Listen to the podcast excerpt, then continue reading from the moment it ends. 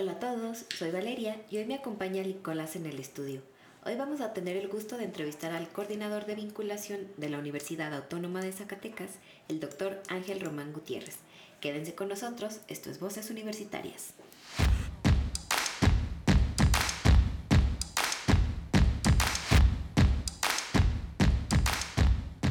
Hola Ángel, ¿cómo estás? ¿Qué tal, Nico? Muy bien. Este, vale, un gran saludo a todos también los escuchas de voces universitarias. Gracias por estar aquí, Ángel. Eh, queremos que le cuentes a nuestra audiencia cómo eras cuando estabas en la preparatoria. Eh, ¿Qué nos puedes contar? ¿Cómo te puedes describir en esos entonces? Bien, bueno, pues este, de entrada, gracias por la invitación a, a este programa que está eh, tiene pocas eh, ahorita ediciones, pero con un gran futuro. La verdad es un, un, ahorita en la entrada y antes de tomar el micrófono, pues muy fresco el, la plática aquí con los compañeros, con Vale y con Nico. Lo hacen sentir a uno, pues no precisamente en un espacio acartonado, sino que más bien amigable, más bien de, de charla y eso pues es bien encantador porque pues a mí me dijeron que yo podía decir lo que quisiera y pues así, así va a ser, ¿no? Entonces, este, si no hay censura, pues qué mejor, ¿no? A mí me gusta decir también las cosas de frente, claras y eh, expresar siempre lo que uno piensa, lo que uno siente, ¿no? Y justo en la preparatoria, eh, fíjate que es la segunda o la tercera ocasión que me hacen esa pregunta, ¿cómo era yo en la preparatoria? Y digo la tercera ocasión porque las primeras han sido referentes a eh, la entrevista que me hicieron cuando se cumplió el aniversario de la preparatoria número 4, porque fui fundador, ya eh, más adelantito eh, a lo mejor hablaré sobre eso, pero también me, hicieron esa pregunta y es muy bonito porque cada vez que me la hacen recuerdo cosas diferentes, recuerdo cosas en las que no únicamente está la parte del estudio, ¿no? Que lo más fácil, lo más simple es decir, pues sí, sí entraba a clases y pues no, no, la verdad no entraba a clases, este, me hacía la, la pinta seguido. primero, debo mencionar también que el semestre de inicio, el primer semestre, lo realicé en la preparatoria número uno, en el turno vespertino. Y ese, esa experiencia, la verdad, fue inolvidable porque eh, todos los compañeros que estuvimos en la preparatoria eh, número uno en ese año, eh, en, el, vespertino, nos cambiaron por completo a la preparatoria número cuatro. Entonces, tuve esa gran fortuna de compartir dos preparatorias, de asistir a dos preparatorias de la universidad, mi casa de toda la vida, también debo de decirlo. Y fíjate que la pregunta quiero trasladar un poquito antes de la adolescencia, de la preparatoria, porque yo desde mi infancia, mi niñez, eh, asistía a la universidad y asistía a los talleres culturales de la universidad. Eh, en la preparatoria 1, por ejemplo, pues yo estaba en una secundaria cerca, que era la secundaria federal número 1, pero bueno, pues eh, de la secundaria, saliendo de la secundaria, pues nos íbamos a echar cáscara a la prepa 1, esa famosa cancha de básquetbol. Y bueno, pues es que era la cáscara diferente de, de la prepa 1 a la de la secundaria, ¿no? Porque pues ahí uno veía a, a, los basquetbolistas del momento, universitarios, que entrenaban, pero al mismo tiempo uno asistía y veía los gimnasios, ¿no? Este, de fisicoculturismo en la preparatoria número uno, ¿no? Yo me acuerdo estar sentado en las gradas, estando yo en la secundaria, pero haber estado en las gradas eh, y veía pasar al Mr. Máquina, ¿no? Que es un personaje pues legendario, histórico, ¿no? de ver pasar este a, a, a, Aracelio, otro también otro personaje que hacía fisicoculturismo, ¿no? Y más personajes así pero, icónicos de, de, de, la universidad, icónicos de los universitarios. Y bien, eh, pues los conciertos también que se realizaban en las canchas, ¿no? Todo eso lo viví prácticamente terminando mi infancia y, y entrando a mi adolescencia. Esa fue parte de la adolescencia y de la preparatoria, pero como estudiante en la preparatoria fui siempre un estudiante inquieto, ¿no? No porque no haya asistido eh, en gran parte de las clases, como lo dije, bueno, con los maestros que, que se dejaban, ¿no? había unos que no se dejaban y pues les tenían mucho respeto, ¿no? Este, a los maestros que, que sí no le permitían la ausencia a uno y con esos pues sí había que cumplir eh, cabalmente con los cursos. Pero sí fui un, fui un estudiante inquieto, propositivo, en la que también en la, la, la, preparatoria número 4, que en donde estuve, pues como veníamos ya medios picadones del básquetbol de la prepa 1, en la prepa 4 cuando entramos no había canchas, entonces la única, el único espacio que había para jugar básquetbol era una plancha de cemento pero sin tablero. Entonces algunos compañeros que que este recuerdo ahorita digo los nombres el Oscar Barraza el Gordo González este el Patas gente así como de, de, la generación este pues echábamos la cáscara ahí y nosotros pusimos un tablero un, la estructura pues no nos juntamos como estudiantes para poder seguir jugando básquetbol. Estaba director en ese momento eh, eh, el exrector Alfredo Femat, que también eh, comparto grandes experiencias con él cuando él fue director y, buenos recuerdos. Entonces sí me puedo definir como un alumno inquieto de la preparatoria, pero al mismo tiempo estudioso porque me gustaba mucho la lectura, como hasta la fecha, la lectura, la literatura principalmente, ¿no? Y por ahí más o menos iba perfilando cierto interés por las humanidades, ¿no? Entonces era mi, mi, mi perfil de estudiante en la preparatoria. No, pues definitivamente viviste momentos súper importantes para la UAS, como el inicio de la Prepa 4 y toda esta, toda esta energía alrededor del básquet, que yo creo que es una cultura muy importante aquí en Zacatecas.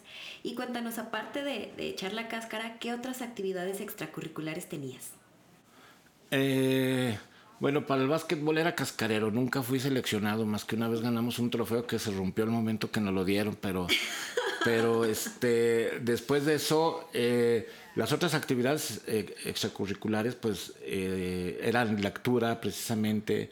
Asistía, por ejemplo, a los talleres de pintura de... Eh, llegué a asistir un tiempo de Emilio Carrasco. Este, cosas así que tenían que ver, este, pues, darse la vuelta, ¿no? Era el hobby también del... Era darle vueltas en la avenida Hidalgo y luego estar en la Alameda. Ir de repente lo que eran las discotecas, ahora ya no existen las discotecas, ¿no? También. Eso eh, fue lo que, eh, la, parte ¿no? de, ocio y, recreativa que, que, viví como cualquier otro joven ¿no? en la preparatoria. Qué interesante. ¿Y cómo era la situación económica en tu casa cuando estabas cursando la preparatoria? Fíjate que es una pregunta muy interesante y muy bonita porque eh, yo quedé huérfano de padre desde niño prácticamente y, y mi madre salió adelante de la familia, fuimos una familia de siete miembros, eh, eh, siete hermanos, y mi mamá eh, tuvo ese empeño y el tesón para poder sacar adelante a todos, a todos sus hijos, y nunca tuvimos una situación desahogada, ¿no? Siempre estuvimos limitados, pero eso hacía que uno le tomara un sabor a la vida muy agradable y que se juntara uno con los gañanes de la preparatoria y que uno se convirtiera en un en una especie de pues de entre gambusino y entre gente que eh, eh, vivía al día y que sacábamos este, las cosas adelante en todos los sentidos, ¿no? Para convivir, para divertirse. Eh, ahí creo que en la preparatoria fue cuando y desde niño también demostré y pensé siempre pues que no era necesario también la, el dinero para poder sentirse bien o para ser feliz y hacer uno lo que uno quiere, ¿no? Que eso es lo principal en la vida padre. Este, este tipo de lecciones hacen, hacen Y sobre todo este reconocimiento a las mamás que sacan adelante a muchos y estoy segura que muchos se sienten identificados en este momento y más en estas épocas tan complicadas. Claro. Sí, por supuesto. Sí, mi mamá era una mujer este, que, queda viuda joven con, con, siete hijos y pues desde pues entonces ella sacó la casta este, bien. Un reconocimiento definitivamente. Y Ángel, ¿qué bachillerato cursaste y ¿Cómo te deciste? ¿Cómo fue que te llegó esa iluminación? Mira, fue algo bien este, interesante porque eh, en mi casa y los integrantes de mi familia, especialmente dos hermanos, mi hermano José Francisco y Luis, ellos de toda la vida fueron gente que estuvo interesada y fueron lectores así de, eh, devoraban libros, devoraban la literatura y me empezaron ellos a contagiar y me prestaban libros y de ahí que empecé yo por el interés de las humanidades, por el interés que fue el bachillerato que yo eh, elegí para poder estudiarlo, mi carrera. Pero hubo un momento clave en, todo esto porque eh, un maestro que ya murió, eh, muy apreciado por toda la comunidad de las humanidades, el maestro Benjamín Morquecho, que, que fue mi maestro en la preparatoria, él fue mi maestro en la preparatoria, le dije, una pregunta sumamente inocente de mi parte, le dije, maestro, le dije, oiga, ¿dónde estudian las personas que escriben libros? Le dije, ¿dónde se forman? Dice, ah, pues se forman en las carreras de las humanidades. Y él me daba eh, la clase de literatura. Entonces, eh, cuando le hago esa pregunta al maestro Benjamín Morquecho, que era un erudito, la verdad, una persona que yo creo que le hizo falta un buen reconocimiento dentro de la universidad y desde ahorita un reconocimiento póstumo a él por todas las eh, generaciones que formó. él me fue orientando, me fue diciendo para inclinarme hacia el lado de las humanidades, pero el gusto yo lo traía principalmente por mis hermanos y bueno, pues sí este, eh, fue definitivo eso. Y ya el maestro Morquecho creo que pone la rúbrica para eh, yo decidirme por las humanidades y después ingresar a la licenciatura de, humanidades en la Universidad Autónoma de Zacatecas. La verdad, yo jamás en ningún momento me he arrepentido de mi carrera, al contrario, cada vez que, que vuelvo a pensar y vuelvo a, practicar y, estar siendo la parte humanista, eh, digo, eh, volvería a estudiar este, humanidades las veces que sea necesario. Y díganos, después de la preparatoria, que esta carrera de humanidades, eh, ¿qué fue lo más fácil y lo más difícil de estudiar? Después de las humanidades, hijos, yo creo que pues mis clases de latín con el maestro Eremundo Carrillo fueron este, lo más difícil, a quien también le envío un saludo, este, pero siempre con, con, ese interés y siempre con ese gusto otra vez por las humanidades. Y bueno, yo creo que a excepción de las lenguas antiguas, porque también llevé griego con el maestro José María Palos, eh, que también ya se nos adelantó en el camino, fuera de las lenguas antiguas que la verdad nunca me gustaron, sí me llamaban la atención, pero nunca me gustaron, el latín, el griego, o con el maestro José María Palos, náhuatl también, este, no, fueron eh, eh, talleres y cursos eh, para mí pesados, pero sin dejar de ser interesantes. Fuera de eso yo creo que todo me apasionaba y todo me gustaba. Y ya en, en el área de las humanidades, lo que fue, eh, me fui decantando hacia el lado de la historia, hacia el lado de la historia. Ya cuando entro a la licenciatura tomo dos años de tronco común y en este tronco común eh, está la, la licenciatura o nos dan los contenidos de filosofía, de letras y de historia, pero me fui decantando hacia el lado de la historia porque eh, tuve la suerte y la fortuna de empezar a asistir al Archivo Histórico del Estado y en donde uno va revisando ahí documentos, la verdad, completamente, eh, pues parece, parece tan lejanos en el tiempo, pero tan cercanos en nuestra identidad, tan, tan cerca de con nosotros que eh, leer un documento del siglo XVI, de 1500, las primeras actas del Cabildo, a partir de 1557, lo que lo que nos, nos dicen esos libros es cómo se fue construyendo o cómo empieza a construirse lo que hoy conocemos como Zacatecas.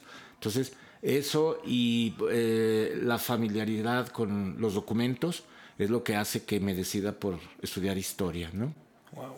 Wow. Yo creo en algún momento te topaste con estas actas de juicios de personas que hacían brujería y hechicería.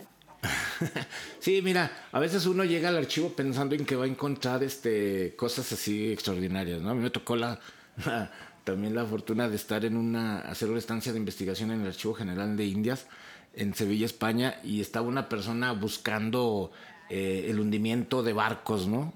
Pero de barcos piratas que, que este, eh, se habían quedado varados o que habían eh, perdido el rumbo, y él trabajaba eso para ver si algún día encontraba un, tesoro por ahí escondido. Y en el caso de la Santa Inquisición, como lo dices tú, pues uno también piensa que va a llegar y encontrar los grandes expedientes sobre el Santo Oficio. No obstante, te das cuenta que aquí en Zacatecas pues no hubo nada del Santo Oficio. Sí había un juez de la Santa Inquisición, pero pues no, no fue, no hubo las quemas, no hubo las, ¿no?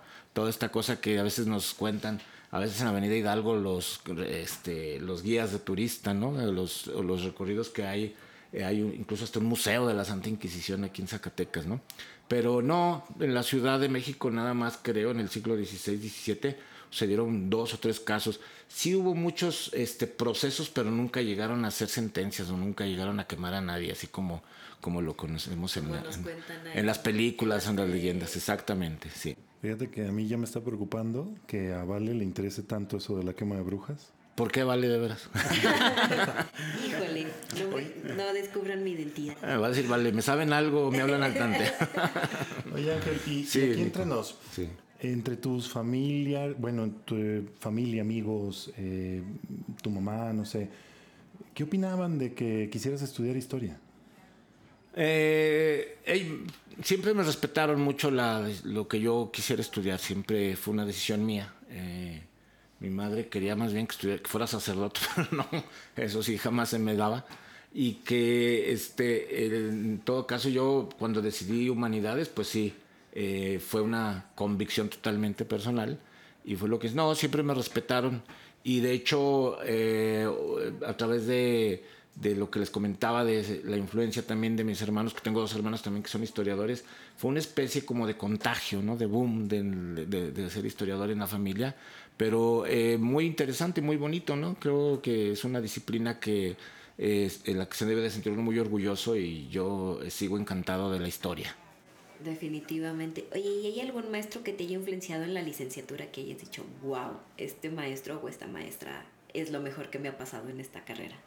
Sí, hijos, fíjate que es una pregunta bien difícil porque la verdad cuando inicia la carrera de humanidades aquí en Zacatecas, eh, la, la, propusieron maestros bien preparados, o sea, doctores en teología, ¿no? Este, por ejemplo, les comentaba el maestro Beremundo Carrillo, voy a decir algunos nombres, el, este, el maestro Benjamín Morquecho, José María Navarro también, el maestro Navarrito. Navarrito, exactamente, Navarrito. Eh, el maestro eh, José María Palos. no se diga y le mando un saludote al maestro Antonio González Barroso, que también fue un maestro de, que llegó al final de esta primera playa de, docentes, investigadores de la unidad, eh, bueno, de lo que era la licenciatura en humanidades, y que él fue eh, gente eh, que formó a los demás historiadores. Entonces, sería injusto decirte que uno, El maestro de Mundo Carrillo también fue de los primeros maestros y muy buenos, lo mencionaba, pero yo creo que sería injusto este, decir, no, pues fue fulano, no, no, no puedo decir eso. No voy a dormir a gusto. no voy a dormir tranquilo si, te, si me decido por uno. No, todos, todos mis respetos y todo mi respeto y todo mi reconocimiento a los docentes que dieron. Definitivamente fue un núcleo que, que tuvo muy, tuviste mucha suerte de poder conocerlos, por coincidir en esa época, porque por ejemplo yo estudié letras y a mí ya no me tocaron, o me tocó muy poquito ya de aquellos y ya, y, y, ya no se puede mantener la misma esencia. Es, y uno tiene todavía esos este, rezagos de maestros, pero toda aquella persona que haya estudiado humanidades y que haya recibido una clase de morquecho es, es una catarsis de vida, se los juro. Sí, tienes toda la razón. Y bueno, los que convivimos con él, además, bueno, pues era, aprendía uno de él en todos los sentidos, en el salón y fuera del salón, este, aprendía uno bastante, ¿no? De este maestro Benjamín Morquecho. qué padre. Oye Ángel, y nos hemos encontrado a lo largo de nuestras entrevistas que a veces las personas piensan que van a estudiar algo, se enamoran del nombre de la licenciatura y ya que lo están estudiando se dan cuenta de que no es lo que esperaban. ¿Qué diferencias encontraste tú entre lo que esperabas estudiar y lo que realmente estudiaste? Mira, eh, comentaba hace un momento que yo lo que quería estudiar al principio era letras ¿no? Eran letras por mi, mi, mi, pasión y por mi interés sobre la lectura, sobre las obras. Entonces ya cuando, creo que eso fue fenomenal que yo haya tenido a estos maestros, pero también el tronco común. Eh, la literatura me sigue encantando, es una de mis grandes pasiones. Toda la literatura es una de mis grandes pasiones. Pero ya cuando vi las carreras y la parte epistemológica de cada una de las carreras de las humanidades, y me decido por historia dije, esto es verdaderamente lo que yo, lo que yo quería estudiar, ¿no? Sin dejar a un lado para nada a, la literatura y por supuesto que rosa de entrada la filosofía, ¿no? Uno no puede soltar, cuando eres humanista, ¿sí? No puedes soltar una cosa de la otra. Entonces, eh, creo que te tienes que inclinar forzosamente por una al final, ¿no? Para ver eh, por qué te titulas o por dónde te titulas, ¿no? Y qué es lo que vas a seguir estudiando, pero creo que esta, en general las humanidades se pueden estudiar y son, es un área para estudiarse toda la vida, ¿no? Es un aprendizaje de vida, pues ahora sí, eh, eterno, ¿no? En la que el, el, el, alma se alimenta por cualquiera de estas carreras de las humanidades, ¿no? Definitivamente. Y déjate otra pregunta difícil. Ay, vale, tú eres la más latosa. No, no te creas. Viene, viene, viene. ¿Cuál es tu libro favorito? Eh, también es injusta la, la, la, la, pregunta. Eh, el libro se llama Elegía. Sí, se llama así Elegía, el libro. Este, es, ese es uno. Otro que me encantó de, de un alemán que se, de Hunter Grass que se llama El tambor de hojalata. otra, otra novela. Pues hay muchos que me, que me han encantado. Este, eh, de Pérez Reverte también eh, he leído obras que me han marcado. Una por lo menos, ¿sí? de Pérez Reverte. Y bueno, te puedo decir también que me encanta en general la lectura, pero yo me quedaría con este, Elegía. Así. Elegía. Ok, entonces vamos a buscarlo en Google para leerlo y ver porque es tan interesante. Ok. Las ventas, las ventas de Elegía se van a disparar. Sí. Me, fíjense que me acordé de Peña Nieto con esa pregunta, ¿no? De eso de tus tres libros y que... qué triste. Que patinó. Híjole. Bueno, la Biblia y... Eh, dijiste seguir estudiando ahorita. Eh, se me hizo muy interesante que dijeras seguir estudiando porque usualmente las personas eh, en preparatoria que están decidiendo por un bachiller, por una carrera, a veces no tienen en la cabeza que van a hacer un posgrado o que, es el inicio y no el, final de sus estudios, el, elegir una carrera. ¿Tú qué tanto le podrías eh, recomendar a nuestra audiencia la importancia de hacer un posgrado en esta área del conocimiento? Eh, mira, yo considero que es ahorita una parte bien, bien, importante que los jóvenes no se conformen con, la, con estudiar la licenciatura, ¿no? Porque eh, la formación eh, académica es para siempre también, ¿no? Siempre hay que estar actualizado.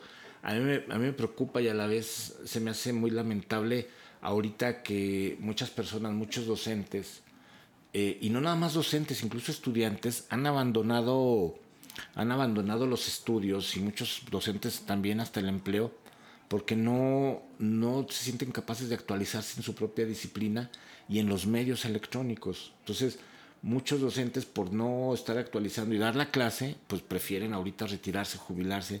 Y muchos alumnos también, porque pues muchos alumnos pueden estar o pueden ser diestros en las redes sociales, en el ocio, pero ya al momento de desarrollar y de aprovechar lo que son los medios para el aprendizaje no lo saben hacer. Entonces, eh, mucho eh, creo que esto tiene que ver con la pregunta que formulas, Nico, ¿no? O sea, ¿qué les recomendaría? Yo les recomendaría que el aprendizaje es de todos los días. Ahorita vivimos en un mundo de información, en un mundo en el que si nosotros no estamos actualizándonos, si nosotros no estamos este, impregnándonos, empapándonos de toda la información, la verdad que vamos quedando atrasados, ¿no? Y jamás, este, jamás vamos a, eh, a, tener una especie de, pues ahora sí de encuentro con nuestra propia disciplina si no, si no lo hacemos por eh, ahora los nuevos medios que existen, ¿no? Ahorita esta famosa nueva normalidad, por cierto, que lamentable que hoy nos acaban de retachar a, semáforo rojo, ¿no? Entonces, eh, cosas como la que pasa justo el día de hoy, pues nos limitan bastante a hacer todo desde, desde nuestra casa. Entonces, eh, ¿qué tengo que hacer? Pues tengo que seguir formándome, tengo que ahorita adaptarme, ¿no? Está palabra ahorita muy en boga y que ya refrita de la famosa resiliencia, ¿no? De que estar adaptándonos a todo lo que, lo que nos acontece, pues yo no sé si sea la palabra correcta o no, pero lo que sí eh, veo es de que eh, tanto nuestra vida cotidiana se ha transformado, nuestra forma de estudiar se ha transformado, nuestra forma de trabajar se ha transformado absolutamente todo. Ahorita el 90%, 95% de los exámenes profesionales, incluso de todos los niveles, pues son a través de, los medios este, electrónicos, ¿no? O sea, eh, ya estamos viviendo otra etapa y los estudios, hay jóvenes que se inscribieron en una carrera y no han pisado la escuela físicamente, pero yo creo que de todo esto tenemos que sacar siempre algo positivo y creo que los jóvenes eh, cuentan con esa energía, cuentan con ese impulso, ¿no? Para, para que salgan adelante y que nos deben de servir de ejemplo y, de, darnos lecciones a los adultos, ¿no? Para que ellos no claudiquen, ¿no? Porque si claudican nuestras generaciones, ahora sí ya no perdimos la, brújula, ¿no? Ya no, no, no sabemos a dónde vamos a ir, porque creo que ahorita es el tiempo de ellos, ¿no? No, no, no hay que hablar del futuro, ahorita es el tiempo de los jóvenes, es como como se debe de ver las cosas. ¿no? Mira qué padre. Resiliencia, que en lenguaje de barrio es aguantar vara. Aguantar vara, sí. Oye, y Ángel, en tu opinión, ¿qué personalidad o qué, o qué actitudes eh, son recomendables para alguien que quiere entrarle a esto de las humanidades y en particular de la historia? O sea, ¿qué, qué características debe tener un chico que, que, la va a hacer en este mundo? Mira, yo creo más que nada eh, estar estar este, otra vez actualizado, porque si bien las humanidades, eh, en el caso que mencionamos ahorita, abordan este, las áreas de la filosofía, la literatura, la historia, la antropología, este, si bien hacer eso, hay que estar actualizando, pero verlas desde, desde el ángulo eh, cronológico inmediato, es decir, hay que verlas desde lo desde ya lo, que estamos viviendo, Nico. Y, un joven eh, que tiene eh, las características de fletarse, de aventarse este, en lo actual, ser osado, ¿no? Ahorita creo que eh, todos los temas que se están dando son merecedores de una discusión desde el punto de vista desde las humanidades, ¿no? Todos los, lo que son los, este, los planteamientos de, género, todo lo que hay sobre la, la, violencia, todo eso, las humanidades, las humanidades ocupan un lugar especial. Es súper importante que se aborde. Eh, ocupan un lugar especial y, creo este, que tienen esa tarea los jóvenes, ¿no? Un joven que ahorita no cuestiona eh, lo que está pasando, un joven que no cuestiona la violencia, un joven que, que, este, que no es tolerante, un joven que, que no cuestiona, que no es crítico, es un joven, la verdad, que se está perdiendo de una gran oportunidad para transformar el mundo, para transformar a la sociedad. Entonces, esos son los jóvenes que se necesitan en el área de las humanidades. Definitivamente, y creo que estudiar humanidades en este momento es un acto muy valiente, como lo mencionas. Y hablando sobre esa valentía, pues como siempre nos preguntan a los que estudiamos humanidades, tú que estudiaste historia, de qué vas a trabajar, te vas a morir de hambre, o sea, de, ¿en qué puede trabajar alguien que estudia historia? Esa es la pregunta de los 64 mil pesos, que, que, pero igual eh, de interesante y que fue lo primero que, que sí le, le, preguntaban uno de los amigos, ¿no? Porque mis cuates en la prepa, ya cuando estábamos, ¿tú qué vas a estudiar? No, pues que yo contabilidad, y dije, pues este va a ser el, el chiquillo de los compas, ¿no? De los cuates, este otro pues que va a ser doctor y todo. Entonces, porque ahí pues en automático uno sabe de lo que, de lo que van a vivir. Y a mí se me preguntaban, este, oye, ¿de, qué vas a vivir? Y yo pues todavía como que no sabía ni qué onda, ¿no? Pero con el tiempo te das cuenta tú que creo que no hay ninguna, absolutamente ninguna carrera en la que te cierren las puertas. Creo que es la actitud que, que tomamos este, personalmente, ¿sí? Personalmente para hacerle frente a todo, para hacer frente a la vida, para crecer, para eh, para continuar formándote y, para seguir este, cumpliendo tus metas personales, ¿no? Y, sobre eso eh, creo que te va dando pues de qué comer, de qué divertirte, te va saliendo las cosas, pero mientras hagas lo que te gusta en esta vida, creo que es lo, más importante. Y, sí, efectivamente yo no creo ni pudiera poner en una balanza si un, un, joven, una persona que estudia humanidades va a ser más o menos eh, rico que un médico, pero, pues, o exitoso, pero si lo ponemos en una balanza, les aseguro que eh, los humanistas somos felices, somos gente contenta, somos gente bohemia, somos gente que nos encanta este, Sí, también, Nico, lo que acabas de hacer esa señal. sí te vi, Nico. Este, efectivamente, somos gente que nos gusta ver la vida de una manera real, de una manera este, objetiva, ¿no? Y que finalmente también eso es lo que lo hace uno feliz. Bueno, pues yo opino esto y mientras yo opine esto y esté consciente de esto y observe eh, el fenómeno social que estamos viviendo, este, me hace feliz y me llena, ¿no? Pero creo que no hay que preocuparse, Valen, eh, para los chavos decirles de qué vas a vivir. Eh, es buena la pregunta, ¿no? Es interesante, pero creo que si la invertimos, creo que va a ser más la parte de las, de las eh, satisfacciones que va a haber ahorita en este momento con respecto a su futuro para los estudios. Pero no, yo los invito a los jóvenes este, a que estudien las humanidades. Definitivamente yo coincido contigo porque somos equipo humanidades. Eso. Bueno, Ángel, ¿y a qué te dedicas el día de hoy? Eh, ¿En qué te desempeñas? Ahorita, Nico, eh, me encuentro como coordinador de la, de, la eh, de vinculación de la universidad, ¿no?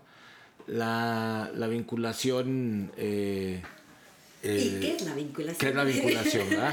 debo, de, debo de, mencionar antes nada más que el, el, presente rector Antonio Guzmán Fernández, eh, con quien compartimos esta administración, eh, pues nos eh, propone a sus funcionarios, específicamente a mí, en, que me encuentro frente de la oficina de vinculación, que marque un, y deje una huella en la coordinación de vinculación de acuerdo a la concepción como esta administración ha venido viendo las cosas en su entorno. ¿Y qué es la vinculación? Pues la vinculación es una de las principales funciones sustantivas de nuestra universidad. Es decir, la universidad eh, debe de retribuirle también algo a su sociedad. No es únicamente que la universidad se sostenga de los impuestos de la gente, de las personas, sino que la universidad tiene la obligación, el deber moral, ¿sí? el deber moral de retribuirle algo a, las personas. Y en este caso, desde la oficina de vinculación, nosotros nos hemos encargado de tener ese contacto con, la gente, con la sociedad, con el entorno. Siempre eh, tratamos de que eh, los proyectos de vinculación tengan un resultado que tenga provecho también en los sectores más vulnerables, ¿no? Desde ahí trabajamos diferentes programas, voy a mencionar solamente algunos.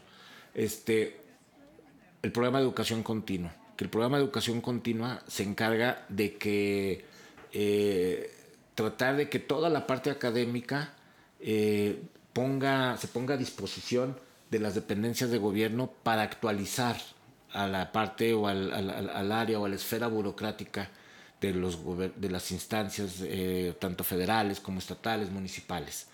Eso por un lado. Entonces, nos encargamos de, dar eh, cursos de capacitación, de actualización en, todas las áreas que hay de la universidad. Por otro lado, en, este, en esta administración, y por eso les digo que el toque que deja el, el doctor Antonio Guzmán Fernández a través de vinculación, este, tiene que ver con su relación con los municipios. En esta administración eh, se dio por dos ediciones convenios, se firmaron dos convenios, primero con, dos eh, administraciones municipales para llevar los servicios de la universidad, con todos los municipios del estado, cosa que no se había hecho anteriormente o nunca se había hecho.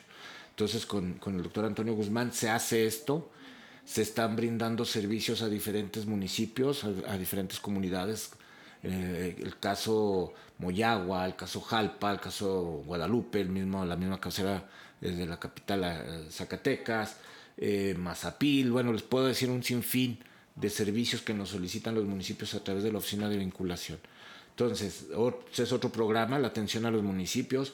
Hay más como eh, la, el programa PERAG, que se llama atiende, eh, adopta a un amigo que eh, adopta a un niño, perdón.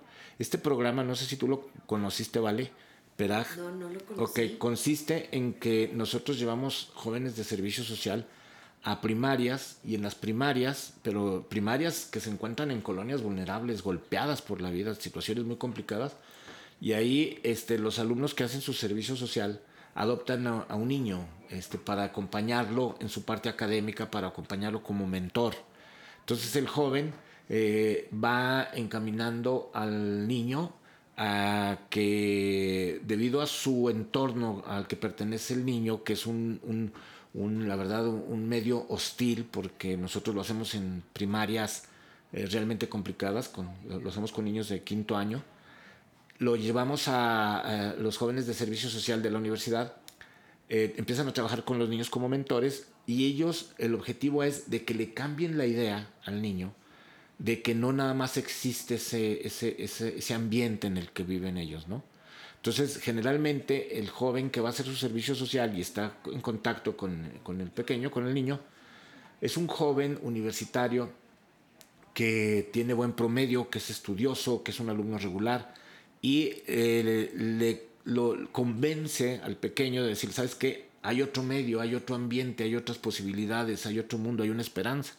¿Cuál es esa? Pues la del estudio y el joven lo lleva a las instalaciones de la universidad, si es de medicina, si es de odontología, si es de, lo lleva a los laboratorios, si es de ingeniería, lo lleva, bueno, le enseña lo que el joven hace, entonces el niño se le queda marcado eso y, lo ve como un hermano mayor, ¿sí? Lo ve como un hermano mayor y eh, el niño eh, al final de, lo que es la, ya el, programa, eh, hacemos una presentación y los testimonios de los pequeños, de los niños, la verdad son pues desgarradores porque no quieren desprenderse del, del chavo. Y al mismo tiempo el joven que hace el servicio social, este, pues se va todo conmovido. Pero lo padre de acá es que siguen en contacto ya los chavos, este, eh, tratando de ayudar al, pequeño, pero son, son testimonios de ambas partes que, que ayudan mucho y luego ya eh, se les da un cierto seguimiento, ¿no? Se les da un cierto seguimiento y, y lo que nosotros queremos y nos interesa es de que cambiemos este, la forma de pensar de los niños que viven en situaciones muy, muy complicadas. Qué padre está esto, Ángel.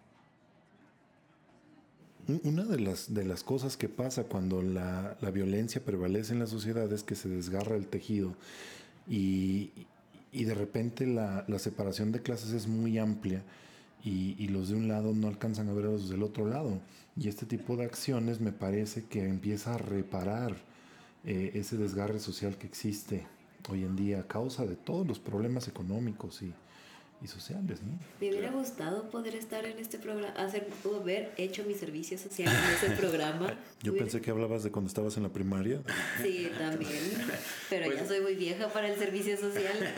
Pues justo eso es lo que eh, constitucionalmente significa el servicio social, es ayudar de veras ¿sí? a un sector, es ayudar, porque muchas veces, que es otra de las cosas de las que se encarga también la coordinación de vinculación, de estar monitoreando a través de las diferentes unidades académicas, estar monitoreando que se vigile, se supervise el servicio social y que no tener a nuestros jóvenes eh, haciendo el servicio social, los pongan a, sacar fotocopias o que los manden a mandados, no sé, en otras cosas que no tienen que ver con su disciplina. Entonces, Ahí sí este, nosotros tratamos de estar al pendiente en coordinación con las unidades académicas para evitar esto, porque el servicio social es eso, eh, las universidades, el joven tiene que retribuirle algo a la, a la, a la sociedad, al gobierno, eh, porque que, que, fue quien lo formó, ¿no? que, que fue quien estuvo ahí este, solventando eh, su, su carrera. ¿no? ¿Y todavía está activo este programa? Sí, por supuesto. Bueno, ahorita está por la pandemia detenido, ¿va? pero sí, por supuesto, Nico. Y es un programa a nivel nacional, ¿no? Esto que ha tenido mucho éxito eh, y ha, ha, funcionado muy bien. Y nosotros tenemos alrededor de 100, 120 niños eh, eh, así bajo este programa.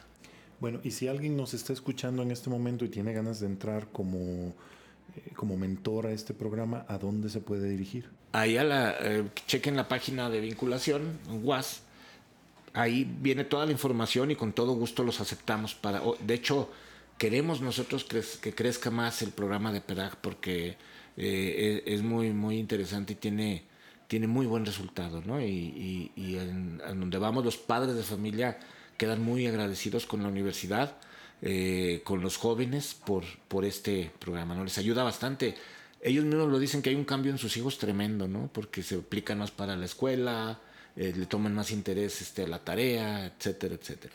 Definitivamente, o sea, yo creo que este es una gran parte de vinculación. Vinculación es este puente. Es algo más que ir a que te firmen el servicio social. Porque uno tiene esta idea, ¿verdad? De que solo piensas que, pero no, realmente es esta retribución, el, el retribuirle a la sociedad de parte de la universidad. Y definitivamente lo es. Y Ángel, ahora para, pues para terminar, ¿nos puedes dar un consejo este, para los chavos que nos están escuchando sobre respecto a la carrera elegir o el área que tengan en mente? Sí, mira, eh, creo que es bien, bien importante que estudien eh, y que la carrera que vayan a elegir estén bien convencidos y que cuando generalmente los chavos a la mitad de la carrera entran a una crisis existencial eh, y la mayoría dicen estoy convencido de lo que estudié o no es lo que se preguntan. Luego a veces este, ven maestros que no, no, lo, no, no, no, es lo que esperaban o que contenidos. Lo que sí les puedo decir es que no, no, no se desinflen, que no se, que no se desanimen, porque eh, la vida está llena de, de tropiezos y de, y de este tipo de cosas, pero que no nada más se, las van a, van a enfrentar a eso en la carrera, sino que eso va a ser toda la vida. Y esas van a ser pruebas, van a ser barreras que van a estar superando todo el tiempo. Entonces el chavo ahorita está acostumbrado también, y les digo a los jóvenes directamente, a hacer todo al menor esfuerzo. Entonces sí se requiere de que se sacrifiquen un poquito, que concluyan su carrera, que no se van a arrepentir y que decidan bien lo que van a estudiar y lo que hayan decidido, que no lo suelten. Que no lo suelten porque si a la primera se desencantan, van a ser un año, dos años, hasta tres años ya perdidos, invertidos, de algo que, que por ellos finalmente a lo mejor decidieron por, por una desesperación salirse o, desertaron, ¿no? Pero creo que no tomen una decisión descabellada, no tomen una decisión, este, eh, ahora sí con la cabeza caliente, ¿no? De que, pues ya vamos, este, vamos a dejar la carrera no, pero esto sí tiene también mucho que ver con lo que van a estudiar y al momento de elegir la carrera. Mira, ojalá a mí, por ejemplo, me hubiera gustado que en, la preparatoria hubiera habido eh, una exporienta, ¿no? Hubiera habido los, los, ahorita picar a ver carreras de ingeniería, pues este, voy a ver ingeniería, no hombre, pues sale pues hasta lo que no va. Este, ahora, ahora existen todos esos medios como para decir, o para, o, para después este, decir, hijos, no era lo que yo quería. Ahora sí se cuentan con los medios, antes no, ¿no? Antes uno se la chutaba y órale, ¿no? Te inscribes y hay de ti donde te salieras, ¿no? Y te digo, no fue mi caso, la verdad, pero yo conocí bastantes situaciones de gente que se inscribió, es más, que se inscribió, unos iban para, para medicina, conozco casos, iban para medicina, pero su cuate iba para veterinario y se fue de veterinario. Así se fue de veterinario el cuate, ¿no? Cuando estaba convencido de irse a medicina. Entonces, ahora no podemos decir que no conocemos, que no tenemos información, creo que eso es lo más importante. Ahora se cuenta con la información suficiente para decidir. Yo invito a los chavos ahorita a que lean, a que lean, no vean las imágenes, que lean, porque pues les eh, buscan información y lo que más aparecen son imágenes, imágenes, no, que lean, que entiendan, que comprendan qué es lo que quieren estudiar, qué es lo que van a estudiar. Entonces yo creo que si se hace eso, difícilmente van a tomar una decisión errada, ¿no? Difícilmente se van a equivocar. Desgraciadamente ahorita el ejercicio de la lectura cada vez está pues eh, eh, disminuyendo, ¿no? Está cada vez es menos, porque ahora eh, lo que nos lo que consumimos son imágenes, ¿no? Más que, más que leer, más que concentrarnos en la lectura. Entonces yo creo que es bien importante que los chavos decidan, pero a partir de, de toda la información que tengan, sobre lo que quieren estudiar, ¿no? Entonces, adelante, chavos, ánimo. Te agradecemos mucho, Ángel, que nos hayas dado la oportunidad de conocer un poco sobre ti, sobre vinculación y sobre la licenciatura en historia. Al contrario, Vale, muchas gracias. Nico, muy amable, muchas gracias por haberme invitado. No, gracias a ti, Ángel. Y bueno, eso es todo por hoy. Les agradecemos a todos nuestros, eh, a toda nuestra audiencia que nos hayan atendido el día de hoy. Recuerden que estudiar es el acto de rebeldía más grande que puede haber. No olviden comentar en nuestras redes sociales. En Twitter nos pueden encontrar como arroba voces universitarias, perdón, arroba voces guas. Me van a correr. En WAS nos encuentras, eh, perdón, en, Facebook nos encuentras como vocesuniversitarias.was, en Instagram como Voces Was, en Spotify, Anchor, Google Podcast o donde sea que escuches podcast como Voces Universitarias Was. Eso es todo por hoy. Tomen buenas decisiones. Cuídense mucho, chicos. Bye.